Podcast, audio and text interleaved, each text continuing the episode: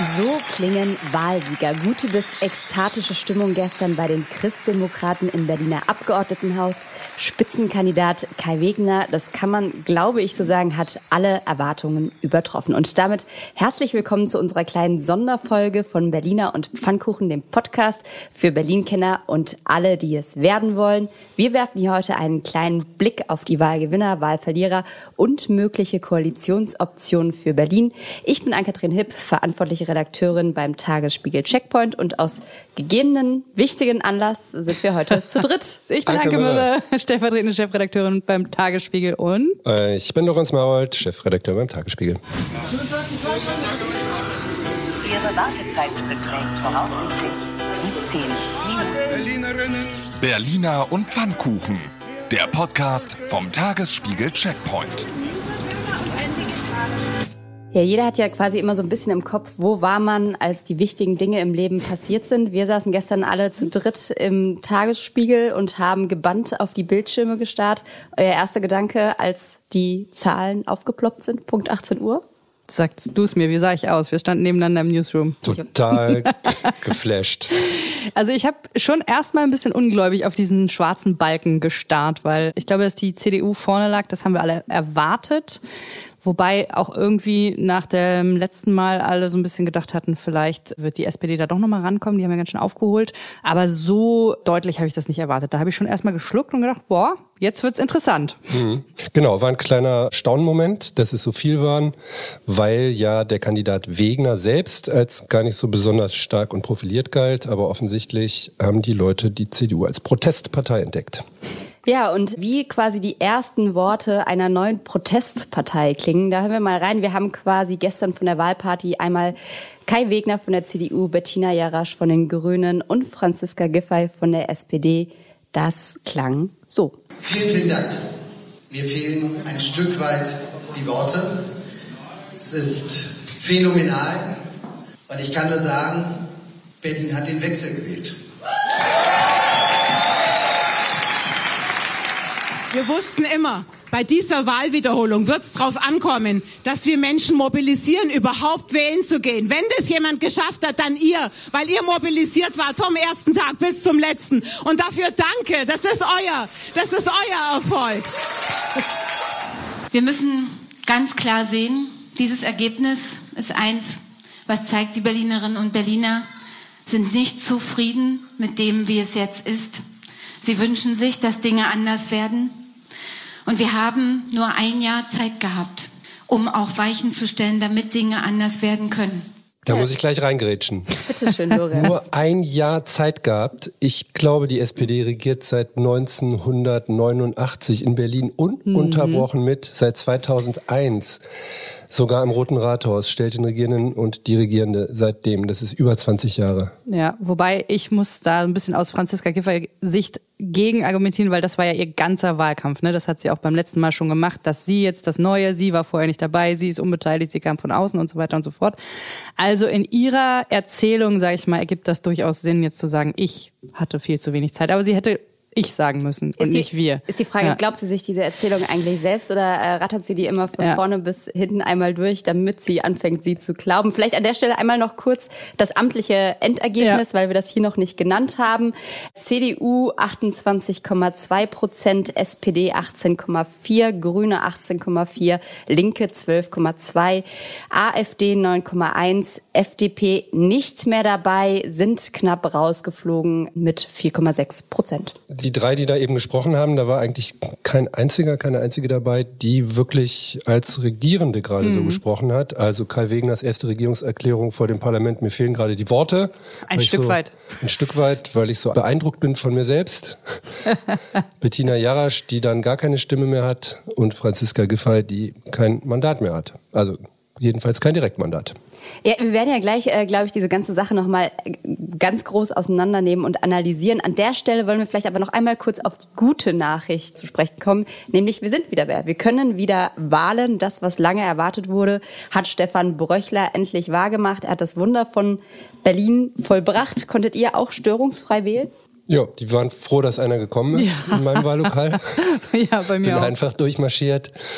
Ich hatte eher noch das Gefühl, äh, so ein bisschen überbetreut zu sein. Also wir haben so mit Familie um die Mittagszeit und da zwei am Eingang, dann nochmal zwei, die einen um die Ecke geleitet haben, dann nochmal drei am Empfang und dann habe ich mich gewundert, dass mich niemand fragt, ob man mir noch meine Jacke abnimmt und ob man das Kind bespaßen darf, bevor, während man in der Kabine ist. Also es war schon sehr, sehr deutlich, dass da aufgestockt wurde, aber das ist ja auch äh, sehr wichtig gewesen. Beim nächsten Mal könnte noch Kaffee gereicht werden. Das wäre nett, ja.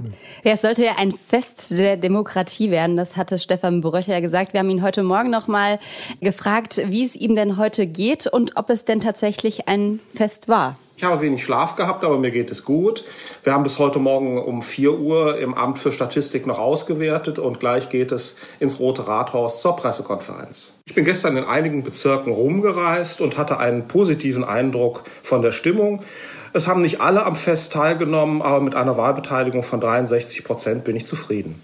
Ja, 63 Prozent, es hätte schlimmer kommen können, es war mhm. aber auch nicht grandios. Aber es ist eigentlich ganz ordentlich, wenn man ja. sich überlegt, dass es nicht das allerschlechteste Ergebnis Wahlbeteiligung ist, das wir jemals hatten. Und unter den Umständen ist das schon ganz okay. Was man vielleicht an der Stelle zum Thema festlich nochmal festhalten muss, ich weiß nicht, wie es euch ging. Also mein Finger war in der Wahlkabine wirklich so, er hat so Zitterhaken gemacht, irgendwie, wo mache ich jetzt mein Kreuz? Weil ich wirklich bis zuletzt dachte, hm, was mache ich da hier eigentlich? Äh, war das bei euch schon klar in der Kabine für euch? Ich habe in der, in der Nacht vorher sehr äh, viel wachgelegen und hin und her gewälzt und dann auch eine Entscheidung getroffen, die eher äh, per Ausschlussverfahren ging und nicht so sehr, weil ich überzeugt von dem Angebot war. Wie ging es dir, Lorenz? Na, ich bin traditioneller Wechselwähler und ich mische die Stimmen auch immer gerne. Insofern habe ich mich nochmal inspirieren lassen von den Namenslisten. und wir hatten ja auch Zeit. Es hat keiner gedrängelt. Das stimmt, ja. Ja, so wie uns ging es tatsächlich relativ vielen Menschen. Da war tatsächlich die Wahl fast mehr Bürde, als dass es eine Chance war. Wir haben eine kleine Stimmungsumfrage gemacht. Jessica Gummersbach und Johanna Voss, unsere Kolleginnen, waren jeweils in Schöneberg und Mitte unterwegs und wie die Wahl oder wie die Bürde der Wahl da wahrgenommen wurde, das hört ihr hier nochmal. Auf jeden Fall schwieriger. Also wir haben heftig heute Morgen noch alles durchgelesen und nochmal überlegt. Also wir haben tatsächlich, anders als bei der letzten Wahl, aktiv alles angeguckt. Also die Aussagen nicht nur in den Zeitungen, nicht nur in den Medien, sondern auch auf den Webseiten der einzelnen Kandidaten und Kandidatinnen. Also es war so leicht äh, der Gedanke dabei, ich wähle das kleinste Übel. Also das war jetzt schon vom Gefühl her ne, durch diese Wahlwiederholung irgendwie komisch. Durch dass man schon gewählt hat und dass sich in der Zwischenzeit durch was verschoben hat, globalpolitisch vor allen Dingen auch, ist es natürlich ein Stück weit schwieriger geworden, sich dann nochmal, also auch auf seine ursprüngliche Wahlentscheidung zu berufen und zu überprüfen, passt die noch so eigentlich gerade. Das ist die Schwierigkeit darin, klar. Ja. Nö, ich habe mir erstmal ein bisschen Zeit genommen, die ganzen Parteien anzuschauen. Ein paar Verrückte dabei gewesen. Naja, ich habe gedacht, es kommen wahrscheinlich viel zu wenig Leute wählen jetzt. Und weil ich nicht will, dass das hier total kippt in dieser Stadt, habe ich die gewählt, die ich immer wähle.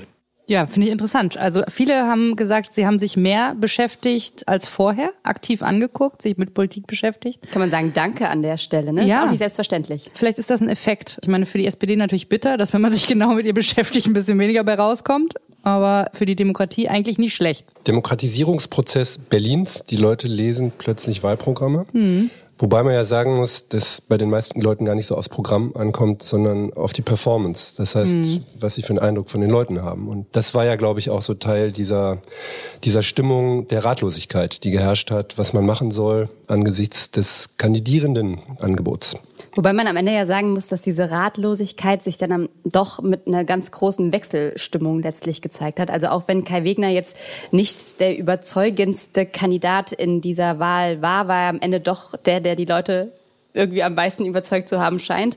Also wenn wir uns nochmal die Wählerwanderung angucken oder die Wählerinnenwanderung, das ist wahnsinnig spannend, weil wirklich alle Parteien, also alle im Abgeordnetenhaus vertretenen Parteien, den größten Anteil jeweils verloren haben an die Nichtwählerinnen und der zweitgrößte Anteil sind alle zur CDU gewandert. Also bei der SPD besonders krass, 57.000 Menschen, die 2021 noch SPD gewählt haben, haben jetzt gar nicht gewählt, 53.000 die CDU. Ist schon echt Wahnsinn. Ja, zieht sich durch alle Parteien durch, so dass die Taz-Schlagzeile von heute früh Berlin ärgert sich schwarz zuzutreffen scheint. Ne? Also die Leute haben sich geärgert über die ja. Amtierenden und haben ihre Stimmen dann diesmal der CDU gegeben. Zum Thema Schwarz ärgern, was ich in dem Zusammenhang auch wahnsinnig interessant war, war, dass Klaus Lederer von den Linken, der sich übrigens über seine Ergebnis relativ gefreut hatte. Also ich glaube, er war froh, dass er nicht mehr abgeschmiert ist aufgrund von Bundesangelegenheiten. Ja, ich glaube, bei dem Bundestrend ist das durchaus verständlich, dass da der Sekt alle war gestern am Abend dann. Stimmt, das stand noch irgendwann mal ein Tweet, ne?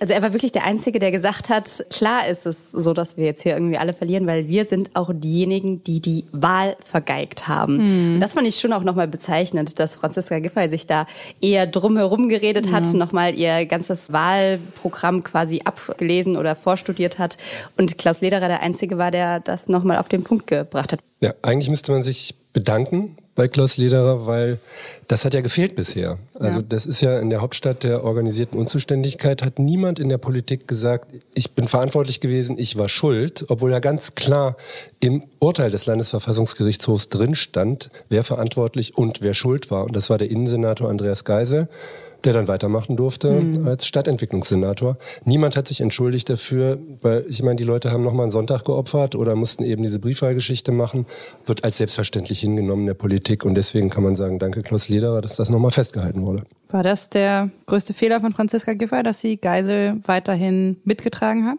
Nee, ich glaube, das war nicht der größte Fehler von ihr. Ich glaube, der größte Fehler, der fing schon an bei den Koalitionsverhandlungen beim letzten Mal, weil sie wurde eben von vielen Menschen auch deswegen mhm. gewählt, weil sie erwartet hatten, dass sie etwas anders macht und das ist ja nicht passiert. Ja. Franziska Giffey selbst, das hat sie ja auch vorhin noch mal in ihrer Pressekonferenz kundgetan, macht vor allem ja vier Felder verantwortlich für ihr Scheitern bei der Wahl. Das ist einmal das Thema innere Sicherheit, das ist die soziale Frage des Wohnungsbaus und die Verwaltungsreform und letzter Punkt Verkehr. Und das ist irgendwie auch ganz interessant, weil sie das nochmal jetzt auch in mehreren Interviews gesagt hat, dass die Friedrichstraße und solche Debatten auch eine Rolle gespielt haben.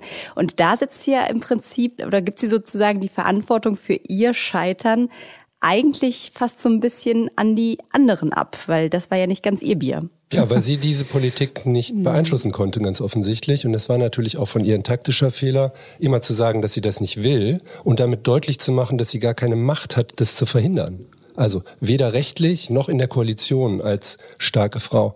Und das Ergebnis ist, man sieht es auf der Karte, es gibt eine schwarze Insel im weitgehend grünen Innenstadt Berlin und das ist eben genau die, der Wahlkreis, wo die Friedrichstraße liegt. Die ist jetzt eben an die CDU gegangen. Ja, und ansonsten muss man sagen, war es schon relativ brutal für die SPD, weil die roten Inseln, die gibt es eigentlich quasi gar nicht mehr. Es gibt noch vier SPD-Direktmandate. Wenn man, da könnt ihr übrigens mal nachgucken, wir haben auf tagesspiegel.de super viele Karten, die total spannend sind, äh, sich anzugucken und durchzuklicken. Und da ist eben eine Karte, da sieht man ganz genau, die Innenstadtbezirke sind eigentlich weitestgehend grün. Drumherum ist der schwarze Ring. Und der schwarze Ring war vorher eigentlich rot. Sprich, da hat der große Wechsel und auch eben der große Verlust der SPD stattgefunden. Ja, und das macht nochmal deutlich, dass es da gar nicht nur um diese 3,x Prozentpunkte geht, die es formal sind, wenn man sich das genau anschaut. Die die SPD weniger hat, Die die SPD ja. weniger hat im Zweitstimmenergebnis, wenn man sich genau anschaut, was das für ein brutaler Schlag war im Einzelnen. Also schlimmer geht's gar nicht. Raed Saleh hat sein Direktmandat verloren. Der eine Parteivorsitzende, Franziska Giffey, hat von 40 Prozent, ist die runtergerauscht. Auch ihr Direktmandat ist weg. Das ist eine solche Klatsche, aus der sich eigentlich nicht ableiten lässt. Wir machen mal weiter. Ja, wer sich fragt, an wen Franziska Giffey eigentlich ihr Direktmandat verloren hat, das ist Olaf Schenk. Und wer sich jetzt fragt, wer zur Hölle ist Olaf Schenk, das haben wir uns auch gefragt. Aber er ist gar nicht so unbekannt. Er ist Kfz-Mechatroniker in Rudow geboren und seit vielen Jahren politisch in der Bezirksverordnetenversammlung in Neukölln tätig, seit 2012, um genau zu sein. Und wie er sich das erklärt, dass er als relativer No-Name gegen die regierende Bürgermeisterin gewonnen hat, das hat er uns so erklärt. Die Gründe dafür sind, dass ich in Rudo fest verwurzelt bin, dass ich dort seit 49 Jahren lebe, die Probleme der Bewohner kenne, jeden Stein dort kenne, jede Straße dort kenne, wie man es Kai Wegener so schön gesagt hat. Er ist mit jedem Mülleimer per Du und so ist es bei mir in Rudo und von daher stehe ich für Rudo, möchte die Belange der Rudo ans Abgeordnetenhaus bringen und freue mich dort auf die nächsten Jahre, auf die Arbeit. Mehr Rudo-Wagen, würde ich sagen, ne? Ja, und mehr Mülleimerkenntnisse ins Abgeordnetenhaus. Ja, wobei Franziska Giffey doch wahrscheinlich auch von sich behaupten würde, dass sie jeden Mülleimer in Rudo per Du kennt.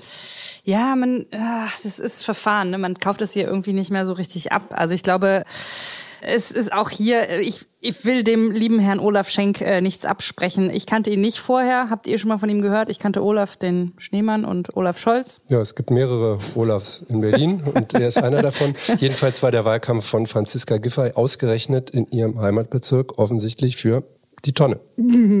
Sprichst du auf die Wahlgeschichte auch an? Habt ihr schon mitbekommen, oder? Franziska Giffey, da musste doch die Wahlurne nochmal ausgetauscht werden, weil Franziska Giffey ihre Stimme nicht in eine Mülltonne werfen wollte, was in dem Fall die Wahlurne war. Da wurde nochmal eine neue Wahlurne gebracht, damit die Stimme nicht Ja, für die Tonne aber die hat Für alle, auch- die es nicht mitbekommen haben. Die hat auch am Eingang irgendwelche Einhörner getroffen. Vielleicht haben sie die verzaubert oder so. Ja, also wenn die nicht ausgetauscht wäre, wäre die SPD wahrscheinlich sogar bei 17,5 Prozent gelandet. Eventuell. Aber die Einhörner, dass die kein Glück gebracht haben, ist eigentlich auch eine traurige Sache. Die sind doch eigentlich fabelhafte, tolle Lebewesen. Naja, vielleicht zaubert ja Franziska Giffey am Ende doch noch, verzaubert alles in einen Sieg und regiert einfach weiter. Das ist eigentlich die perfekte Überleitung zu der Frage, wie geht's denn jetzt eigentlich weiter? Welche Koalitionsoptionen gibt es? Da gibt es natürlich auch schon wieder erste Tipps aus Bayern und der Welt. Markus Söder hat sich heute Morgen direkt gemeldet und gesagt, es gibt überhaupt keine Legitimation für eine Fortsetzung der rot-rot-grünen Regierung. Es wäre, Zitat, tatsächlich ein Umdrehen des Wahlergebnisses, eine grobe Missachtung der Demokratie sollten SPD, Grüne und Linke erneut eine Koalition bilden. Wie seht ihr das? Wir freuen uns immer, wenn Ja. uns bayerische Ratschläge ereilen. Also ernsthaft, mich regt das wirklich auf. Eine Missachtung der Demokratie ist es, wenn sich eine Mehrheit bildet gegen jemanden, der keine Mehrheit bilden kann. Das finde ich schon echt heftig. Also die CDU hat sich ja vorab schon aus dem Fenster gelehnt mit Wahlklau wäre das, wenn man gegen den Wahlsieger redet. Also erstmal in Klammern so. Ich finde es auch nicht schlau, wenn sie das machen. Und ich glaube auch, dass es ihnen deutlich auf die Füße fallen wird, wenn sie einen Anspruch erheben. Aber die Wortwahl, glaube ich, sollte die CDU und die CSU in dem Fall nochmal überdenken. Denn man kann sich vorstellen, dass zum Beispiel irgendwann mal ein AfD-Kandidat irgendwo vorne liegt. Ist es dann auch eine Missachtung der Demokratie, wenn man dagegen eine Regierung bildet? Also ich glaube, da muss man ein bisschen abrüsten, verbal und aufpassen, was man da so aus der Kiste holt. Gut gesprochen. Und es hat ja auch viele, viele historische Vorbilder auf Bundesebene, auf Landesebene, wo genau das passiert ist, dass sich eben tatsächlich eine demokratische Mehrheit im Parlament findet, die nicht die stärkste Partei ins Amt des Ministerpräsidenten, Bundeskanzlers oder regierenden Bürgermeisters wählt. Ich finde, es zeigt auch schon deutlich, wie nervös die eigentlich sind. Ne? 10% Vorsprung und trotzdem ist da so ein bisschen, das können die doch nicht machen in der ersten Reaktion. Ne? Aber, aber da muss ich der CDU, also ich würde jetzt auch nicht von Wahlklau sprechen. Ich finde, dass das auch völlig falsch ist. Ich würde der CDU aber insofern beipflichten, dass ich auch sage, also es ist Wahnsinn. Also für mich ist es Ja, wirklich, ja, wenn die SPD nach dieser Klatsche sagt, wir haben das Mandat mit 105 Stimmen, weil das war ja auch quasi nochmal die ganze Geschichte gestern, wie dann quasi die ganze Zeit drauf gewartet wurde, sind wir jetzt noch vor den Grünen oder sind wir es nicht? Aha, 105 Stimmen mehr, jetzt können wir uns als Zweitplatzierte Klar legitimiert. Klar äh, benennen und können äh, diese Koalition doch noch anführen. Also das finde ich schon auch echt ein bisschen wahnsinnig. Aber wir können ja Aber einmal es das ist ein anderer Punkt. Das eine ist, Das die ist Frage, Punkt, ist das, das stimmt. demokratisch legitimiert? Wenn sie es tun, kann man sagen, das ist es. Natürlich ist das demokratisch legitimiert. Entspricht das der Stimmung in der Stadt und ist das stabil, was da rauskommt? Ist eine ganz andere Frage. Und jetzt schauen wir uns doch mal an, wie viel Sitze beziehungsweise wie viel prozentualen Anteil die jeweiligen möglichen Koalitionen im Abgeordnetenhaus überhaupt hätten. Also, wir fangen mal an mit der Koalition, die am meisten, die die größte Mehrheit hätte. Das wäre eine Kenia-Koalition, wobei ich glaube, das braucht es gar nicht mehr. Also Kenia würde bedeuten CDU, SPD und Grüne. Lorenz großer Favorit. Lorenz erzählt uns jetzt nochmal seine These, die er gestern Abend auf tagesspiel.de schon verbreitet hat. Die ganz große Koalition für Berlin. Ja, wäre ja angebracht. Ne? Also wir haben nur noch dreieinhalb Jahre bis zur nächsten Wahl. Das heißt, es ist eigentlich zu kurz, um jetzt nochmal neu anzufangen, diese Ja. Verwaltungsreform, die eigentlich die Mutter aller Veränderungen dieser Stadt sein müsste, durchzuziehen. Dreieinhalb Jahre reichen dafür nicht. Jedenfalls nicht dann, wenn man es relativ knapp macht. Und eine knappe Koalition, zumal zwischen Partnern, wie der Union mit entweder den Grünen oder der SPD, die sich eigentlich überhaupt nicht so richtig einig sind, in ganz, ganz vielen Punkten, ist einfach viel zu klein und viel zu knapp, um das durchzusetzen. Deswegen halte ich es zumindest für erwägenswert, in dieser Ausnahmesituation eine Ausnahmekoalition zu bilden, die mehr, deutlich mehr hat als die erforderliche Mehrheit. Sie kämen auf 75 Prozent, könnten Verfassungs ändernde Gesetze beschließen, die es braucht für eine vernünftige Verwaltungsreform, von vornherein sagen, das ist ein Bündnis auf Zeit mhm. und sich dann nach den dreieinhalb Jahren auflösen und auf der Basis einer deutlich besseren Voraussetzung zum Regieren einfach wieder zur Wahl stellen. Schöne Idee. Wird nicht kommen. Wette dagegen. ja klar, ja, weil ja. da ist dann, ist da ist der Politik natürlich immer die Macht lieber. Das heißt also, wenn es knapp wird, ähm, knapp drüber und es reicht, heißt es natürlich auch mehr Senatsposten für die eigene Partei. Und da ist der Druck der Funktionäre meistens viel zu groß, um sowas einzugehen. Aber lass uns nochmal kurz die Prozente der möglichen Koalitionen durchgehen. Also Rot, Grün, Rot, SPD, Grüne und Linke in der gleichen Reihenfolge wie bisher kämen auf 56 Prozent der Sitze im neuen Parlament. Ich mache noch eine kleine Mini-Klammer hinzu, weil es kann natürlich noch mal sein, das hat Landeswahlleiter Stefan Bröchler heute gesagt, die werden das Ganze noch mal neu auszählen, Klar. um sicher zu gucken, Bei waren das auch wirklich 105 Stimmen ja. zwischen Grün und Rot. Das heißt, rein theoretisch könnte es da auch noch mal eine Korrektur geben und dann hätten wir Grün, Rot, Rot. Aber okay, an der Stimmzahl ändert das nichts. Bliebe bei 56 Prozent genau. der Sitze im Parlament. Eine Koalition von CDU und SPD hätte 54 und ebenso 54 eine Koalition von CDU und den Grünen. Da muss man vielleicht sagen, dass beides Kai Wegner ziemlich deutlich ausgeschlossen hat im Wahlkampf. Aber der Wahlkampf ist ja jetzt Schnee von gestern ja. um mit Olaf zu sprechen. Ich glaube, er hat das nicht so ausgeschlossen, dass es nicht möglich ist, auch nochmal anders zu machen, weil es hat ja auch niemand damit gerechnet, dass er so weit vorne ja. liegt und er kann natürlich jetzt deutlich mehr Einfluss darauf nehmen, welche Politik der neue Senat einschlagen würde unter seiner Führung. Aber es ist schon interessant. Ich meine, das ist ein bisschen, was man nach Wahlen dann eben so macht. Er hat natürlich auch viele Stimmen dadurch bekommen, dass er sich von der einen oder von der anderen Sache deutlich abgegrenzt hat in Richtung SPD und in Richtung der Grünen.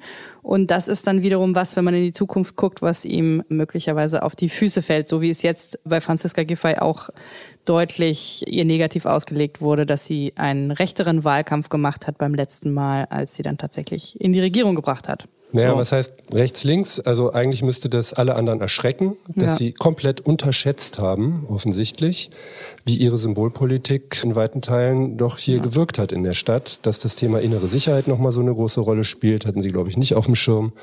Und wie sehr dieses Symbolthema Friedrichstraße tatsächlich die Leute gereizt hat, das wird erst so langsam einsickern, aber sollte doch zu denken geben. Lasst uns doch einmal kurz beim Verkehr bleiben, wenn wir in Richtung Koalitionsbildung schauen.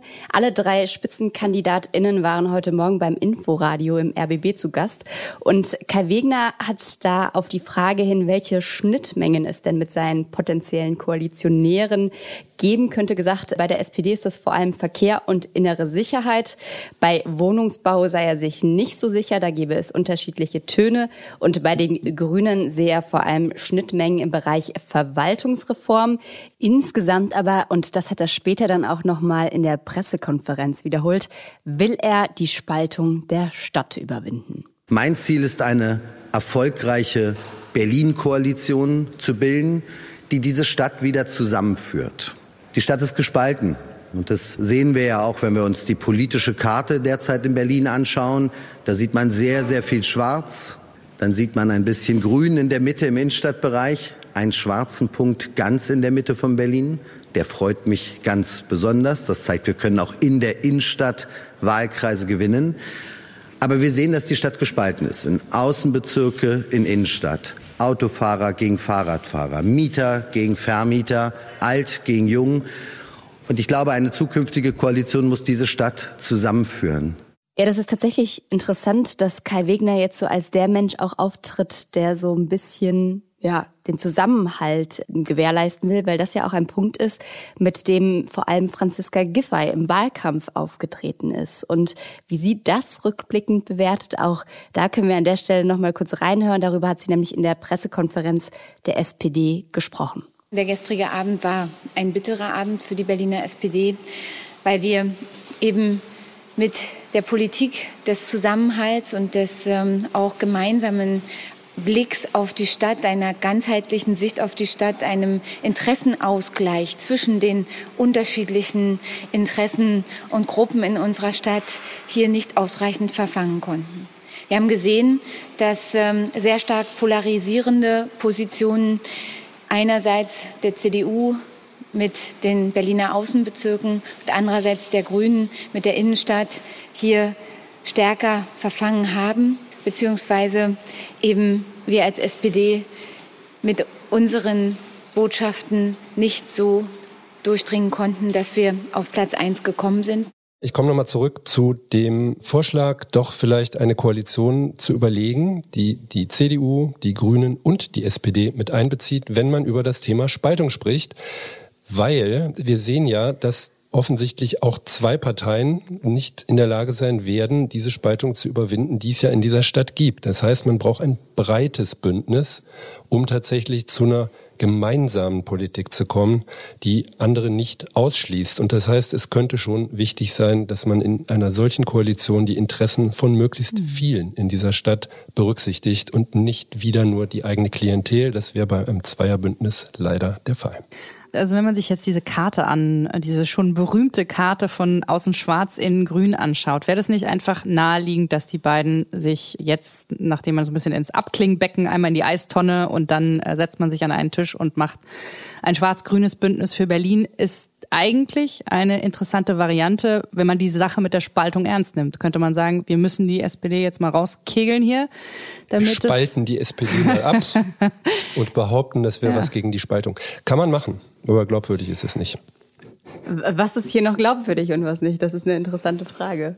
Das ist ja hier Berlin. Also glaubwürdig heißt zum Beispiel auch, um darauf zurückzukommen nochmal, wir beschreiben seit Jahren, woran diese Stadt krankt. Die Politik behauptet zu wissen seit Jahren, was an dieser Stadt nicht funktioniert und dass sie das heilen werden. Und ich glaube nicht, dass eine kleine Koalition, und das wird eine Zweierkoalition immer bleiben, stark genug ist, um tatsächlich diese Probleme zu lösen. Wir schleppen diese Probleme weiter mit uns rum. Naja, wir haben ja noch die Option einer Dreierkoalition, nämlich alles bleibt, wie es ist. Und das will ja nach wie vor auch Bettina Jarasch, auch wenn sie jetzt zweit- bzw. drittplatzierte ist, sieht aber auch ganz klar andere Vorzeichen. Sie sagt nämlich, es hat sich was geändert. Und zwar, dass wir ja tatsächlich gleich stark sind ähm, und dass sich das auch abbilden muss und dass wir auch natürlich inhaltlich ähm, einige Dinge nochmal neu besprechen müssen. Ich sage aber auch dazu, nicht alles.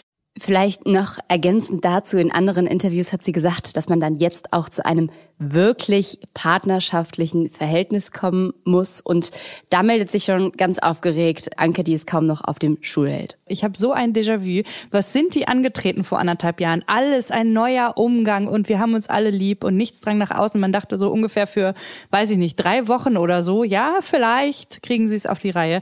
Anderthalb Jahre später und es ging schon vor dem Wahlkampf los, dass es nur noch gegeneinander ging und sie aufeinander eingehackt haben und nichts mehr sich gegenseitig gegönnt haben haben. Und es tut mir leid, ein Neustart im Gleichen, das gibt's einfach nicht. Zumal nicht in dieser Konstellation. Das kann sie sich selber nicht glauben. Was heißt denn das auch überhaupt ein partnerschaftlicher Umgang? Das also man einigt sich auf Ziele mit in einem Koalitionsvertrag und dann versucht man die abzuarbeiten. Was vielleicht ist denn das vielleicht Problem? heißt es auch einfach, dass sie noch 20 Mal häufiger die Platte von Chocotronic auflegen müssen. Harmonie ist eine Strategie und dann am Ende funktioniert's doch. Ja, Musik ist ja die Lösung für alles eigentlich. Musik verbindet, aber wenn ich die so vor mir sehe, habe ich das Gefühl, die legen eher oder? die Rolling Stones auf. Also ich, für mich ist tatsächlich eine wichtige Frage, wann tritt Franziska Giffey eigentlich zurück? Wird sie das tun, ja oder nein?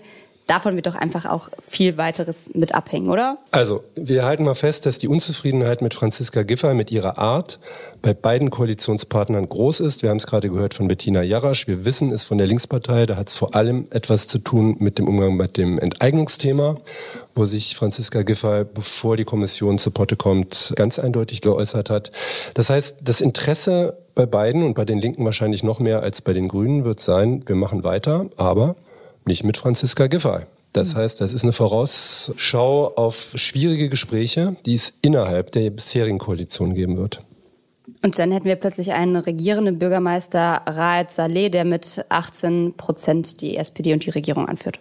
Oder Michael Müller, Oder Michael Müller, der sich ja übrigens auch direkt zur Wahl gestern geäußert hat und gesagt hat, also ich glaube, er hat quasi auch dieses Regierungsbündnis Mhm. Rot, Grün, Rot nicht ausgeschlossen, hat aber schon auch nochmal seine Partei dazu ermahnt, dass man natürlich auf dieses Ergebnis jetzt auch kritisch gucken muss. Wenn man noch mal einen Schritt zurücktritt und ich glaube, das muss die SPD jetzt auch tun. Es ist vielleicht auch normal, dass wenn man so verloren hat, dass man das nicht direkt sieht. Aber ich glaube, es ist jetzt ganz wichtig für alle Beteiligten, dass sie einmal zurücktreten und sich das große Ganze angucken und sagen, wo, worum ging es bei dieser Wiederholungswahl?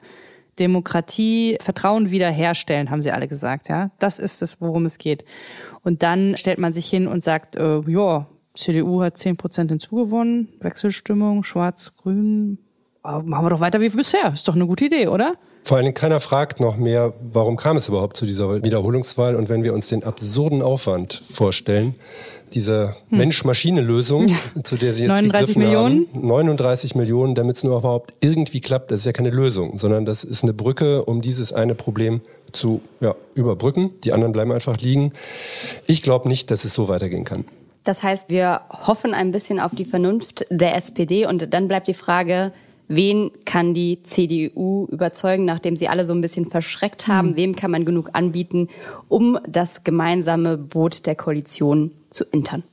Da ist wahnsinnig viel Spannung in der Landespolitik, wie es schon lange nicht mehr gegeben hat. Und das muss nicht unbedingt falsch sein, wenn es transparent und gut gespielt wird. Also wir wollen ja das, was für die Stadt dabei herauskommt.